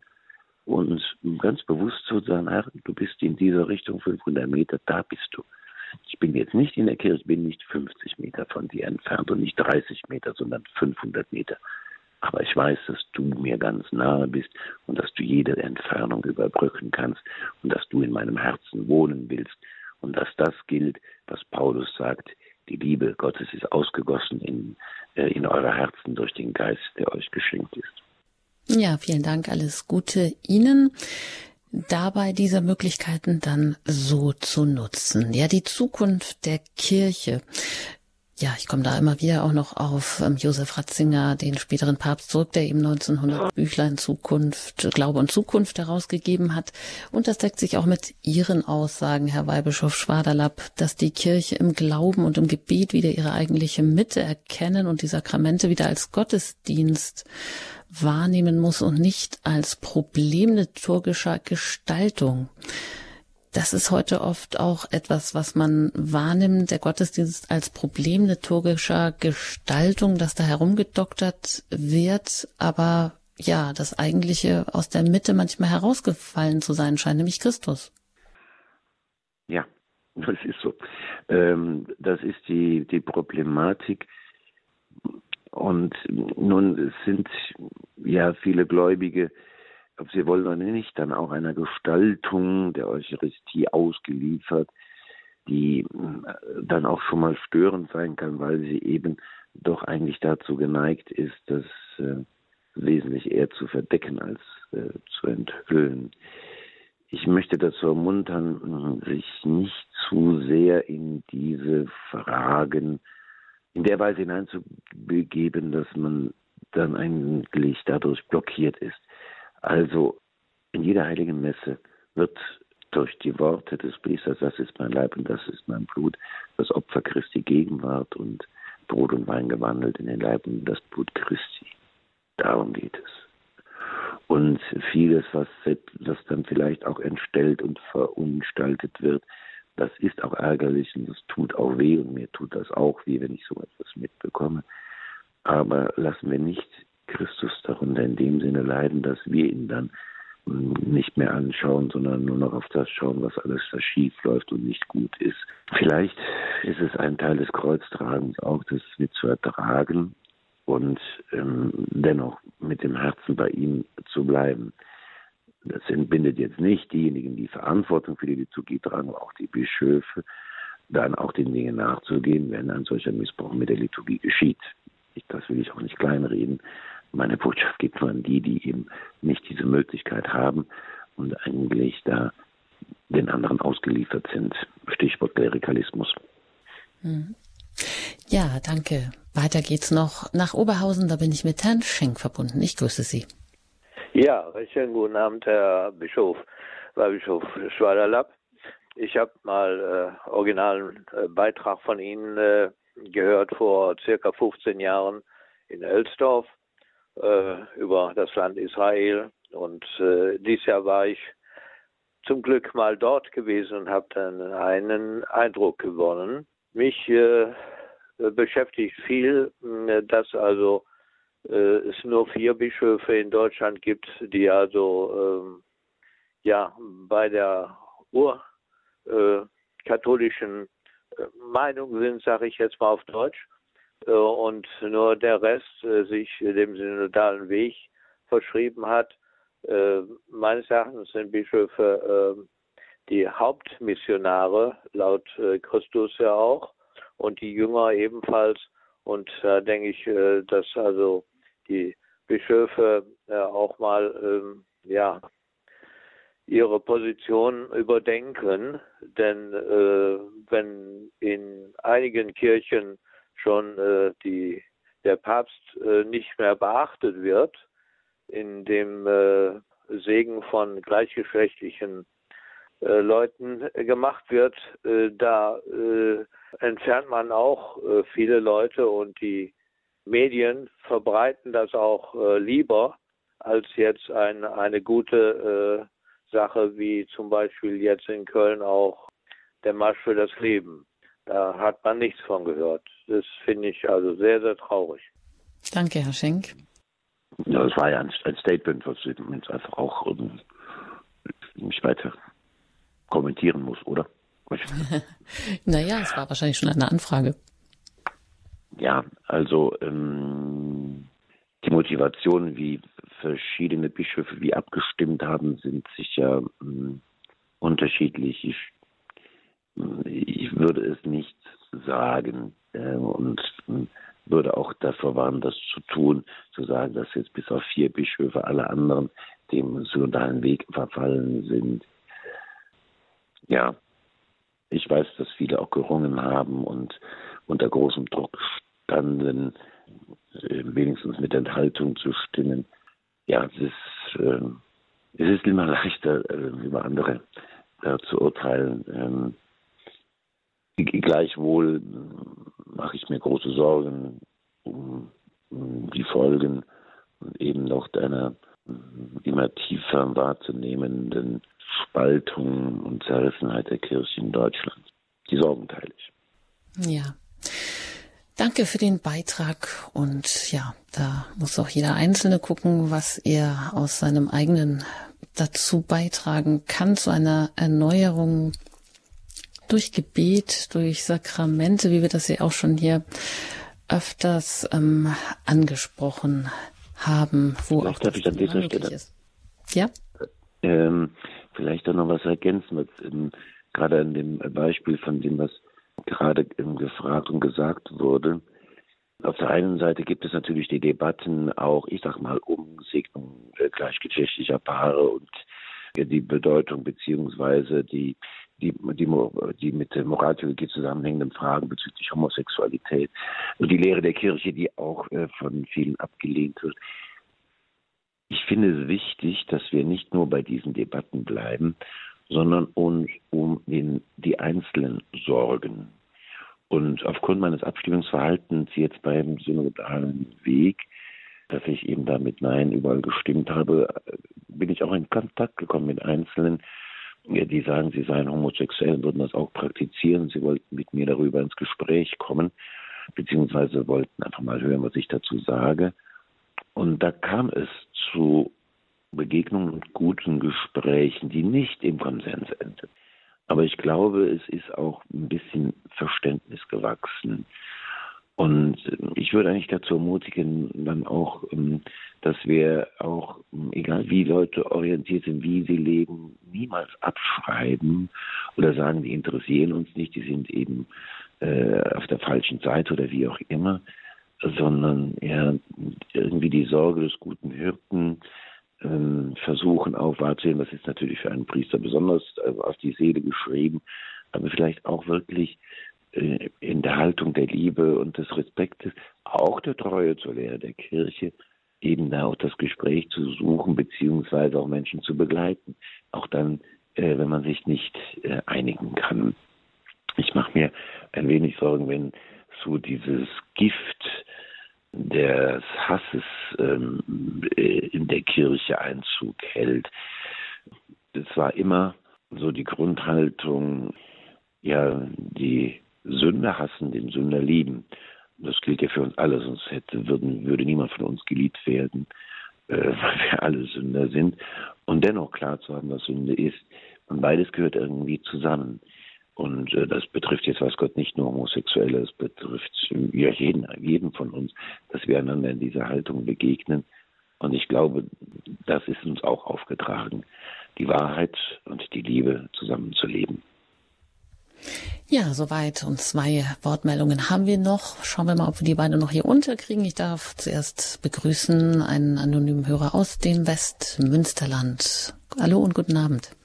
Hans, Ach ja, ähm, ich möchte ganz gerne ähm, Zukunft der Kirche nochmal darauf hinweisen, dass das Berufungsgebet des heiligen Franziskus ein Gebet ist, was uns allen helfen kann, auch die Dimension, wie wir Gott verehren können und wie wir auch in die Demut kommen können, äh, hin, hinzuzunehmen. Denn die Zukunft der Kirche geht nur über Glaube, Hoffnung, Liebe, und Demut. Und im Pater Unser heißt es sehr schön, dein Wille geschehe. Wenn wir uns bewusst machen, dass wir wirklich, Herr Bischof Schwaderlapp, Sie haben das eben so schön gesagt, dass wir ja alle Sünder sind, dann müssen wir auch wissen, dass wir immer angegriffen werden von irgendeinem Dämon, der uns also zum Egoismus äh, äh, praktisch verführt. Und wir schauen nach meiner Erfahrung zu wenig auf den Willen des Vaters im Himmel. Und wir haben jetzt ähm, in unserer Gemeinde im äh, Westmünsterland eine kleine Restgruppe von einer früheren größeren Gruppe der Marianischen Priesterbewegung, äh, in der äh, der Restkern sich entschlossen hat, äh, nachdem der Krieg in der Ukraine angefangen ist, sich entschlossen hat, täglich den Fatima-Rosenkranz zu beten für den Frieden. Und das wird jetzt seit über anderthalb Jahren konsequent durchgezogen. Außerdem haben einige von diesen Betern sich entschlossen, täglich noch mehr Rosenkranz zu beten, weil sie einfach die Notwendigkeit sehen, dass Umkehr und Erneuerung der Kirche nur dadurch kommt, dass einige wenige dieses Gebet beten, damit auch unsere Geistlichen, die durch eine fürchterliche theologische Ausbildung gegangen sind, alles total verrationalisiert, äh, damit die ähm, äh, sozusagen durch das Gebet ähm, äh, aufbereitet werden. Dann möchte ich das mhm. Gebet vom heiligen Franziskus noch sagen, dann ist das vielleicht besser verständlich, mein Wortbeitrag. Vielen Dank. Ähm, o höchster, ja. glorreicher Gott, erleuchte die Finsternis meines Herzens und schenke mir rechten Glauben, gefestigte Hoffnung, vollendete Liebe und tiefgründende Demut. Gib mir, o oh Herr, das Empfinden und Erkennen, damit ich deinen heiligen Auftrag erfülle, den du mir in Wahrheit gegeben. Amen. Und ich möchte vielleicht noch dazu sagen dürfen, wenn wir nicht wirklich Katechese machen in den Gemeinden und zum Beichten aufrufen, damit wirklich Umkehr geschieht, und das müssen auch die Bischöfe tun, die müssen darauf drängen, dass das geschieht. Sonst bleibt die Zukunft der Kirche nur in den wenigen, die so das leben, wie das hier dieser kleine Kern da äh, lebt. Wir haben also Anbetung seit ein paar Jahren jetzt hier in der Gemeinde. Und zu der Anbetung kommt eigentlich nur diese Kerngruppe und noch zwei, drei Mennekes. Mehr auch nicht. Hm, ein ganz leidenschaftlicher Appell, den Sie hier zum Schluss noch einbringen und der, glaube ich, noch ein ganz wichtiges Stichwort auch aufwirft, nämlich Demut, Selbstlosigkeit, Herr Weihbischof, ist das vielleicht auch so ein Problem? Und auch da komme ich noch auf Josef Ratzinger zurück, der eben schon vor 40 Jahren von dieser Passion des Glaubens spricht, ähm, der heute vielleicht auch viele Menschen ausweichen, auch diese ja, sich selber in den Mittelpunkt zu stellen, wie das der Hörer jetzt hier auch angesprochen hat, dieser gewisse Egoismus oder ich weiß alles besser, selber besser Papst Franziskus meint, spricht von der Selbstlosigkeit, die den Menschen frei macht und die nur erreicht würde in der Geduld der täglichen kleinen Verzichte auf sich selbst und eben in dieser täglichen Passion, die den Menschen erst erfahren lässt, wie vielfach sein Ich ihn bindet, eben in dieser täglichen Passion und nur in ihr wird der Mensch Stück um Stück geöffnet. Er sieht nur so viel, so viel er gelebt und gelitten hat. Soweit das Zitat. Das heißt, wenn dieser Raum im Menschen gar nicht mehr verfügbar ist, nicht, nicht mehr öffnet, kann das auch damit zusammenhängen, dass es schwierig ist, Christus in den Mittelpunkt zu stellen, von sich selber abzusehen? Ja, mit Sicherheit. Äh, also der, der heilige Josef Maria Scriva hat mal gesagt, äh, der Hochmut des Menschen stirbt 24 äh, Stunden nach seinem Tod, wenn ich das richtig in Erinnerung habe. Also die mangelnde Demut, der Hochmut das ist natürlich die, die ja erstmal die Ursünde und ähm, da glaube ich, gibt es niemanden, der sich davon befreien kann, da zu kämpfen. Insofern ist das, was Josef Ratzinger 1970 da geschrieben hat, natürlich genau richtig. Es ist ein tägliches äh, Kämpfen und ein tägliches Neuanfangen und dass dieser Dämon der dieser Dämon ähm, des Egoismus nicht von uns Besitz ergreift und ich glaube, es ist auch immer wieder gut, den Heiligen Geist darum zu bitten, ja, äh, Heiliger Geist, lass mich erkennen, wie es um mich steht. Ja, ähm, denn äh, nur wenn ich erkenne, wie es um mich steht, bin ich auch bereit, mich zu ändern oder zu bessern. Vielleicht eine grundsätzliche Erfahrung in diesem Zusammenhang jetzt aus 30 Priesterjahren ich glaube, also ich habe Beichte gehört hier und in Afrika und äh, von allen möglichen, mit, von, von Menschen aus verschiedenen Nationen.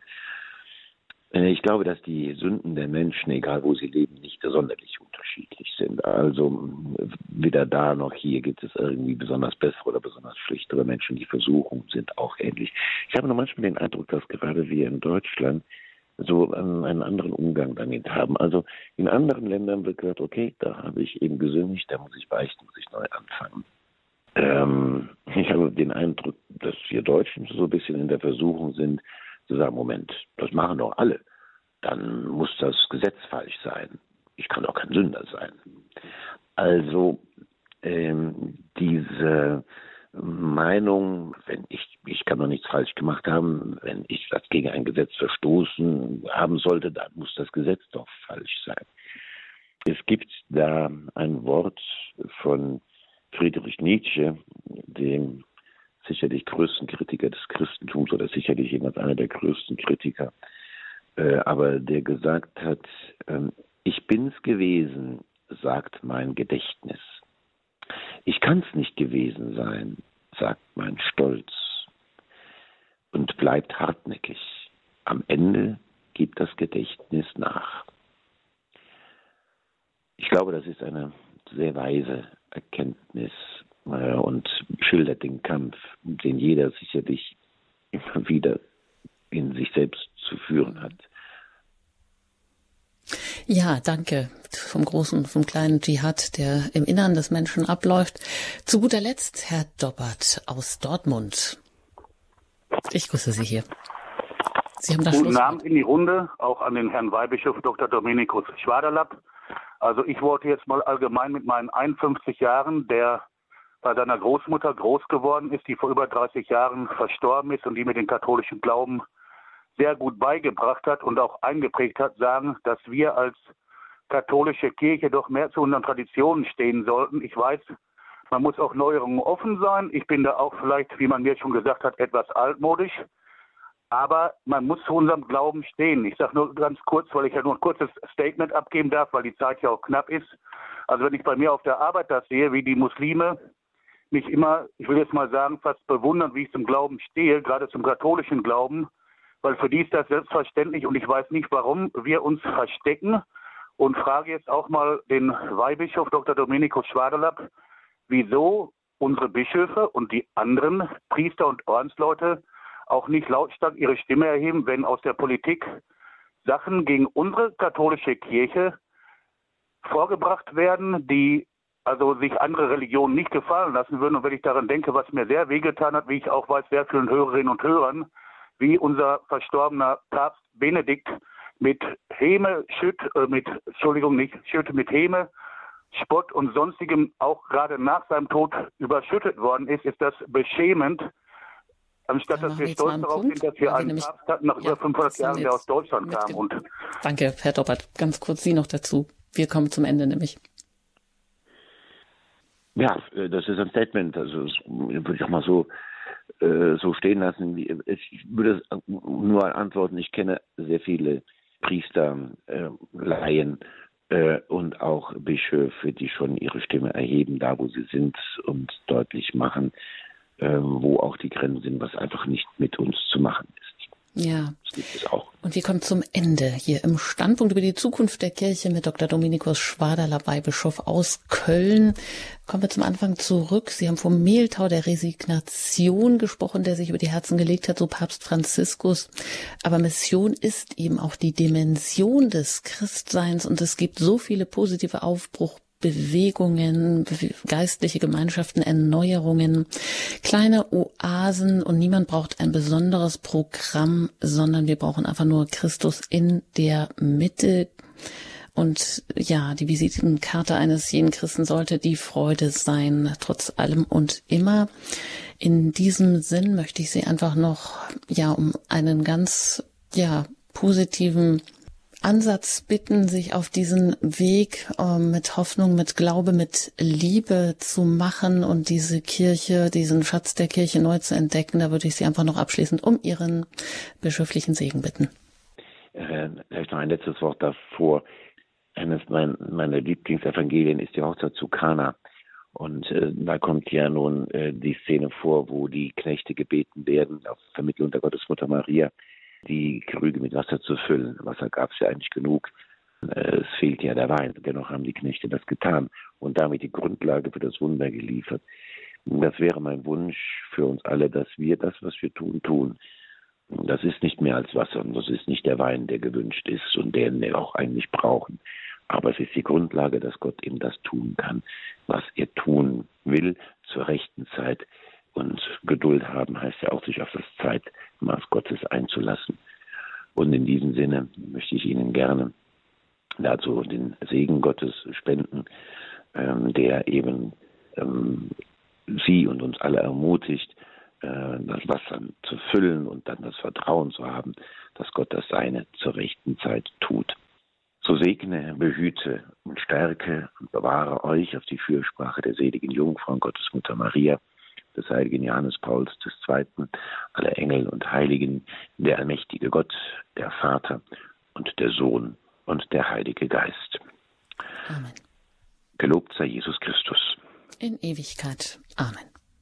Ein herzliches Dankeschön an Sie, Herr Dr. Domenico Schwaderler, Weihbischof von Köln, dass Sie heute sich die Zeit genommen haben, hier im Standpunkt über die Zukunft der Kirche zu sprechen. Vielen Dank. Alles Gute Ihnen, Gottes Segen und gerne auch auf Wiederhören. Auf Wiederhören. Dankeschön. Alles weitere können Sie unter www.hore.org nachhören, bei uns in der Mediathek. Auch alle vergangenen Sendungen. Ich danke Ihnen für Ihr Interesse, für Ihre Anrufe und immer auch für Ihre Unterstützung im Gebet und durch Ihre Spenden, damit wir auch weiter auf Sendung bleiben können. Einen gesegneten Abend wünscht Ihnen Ihre Anjuta Engert.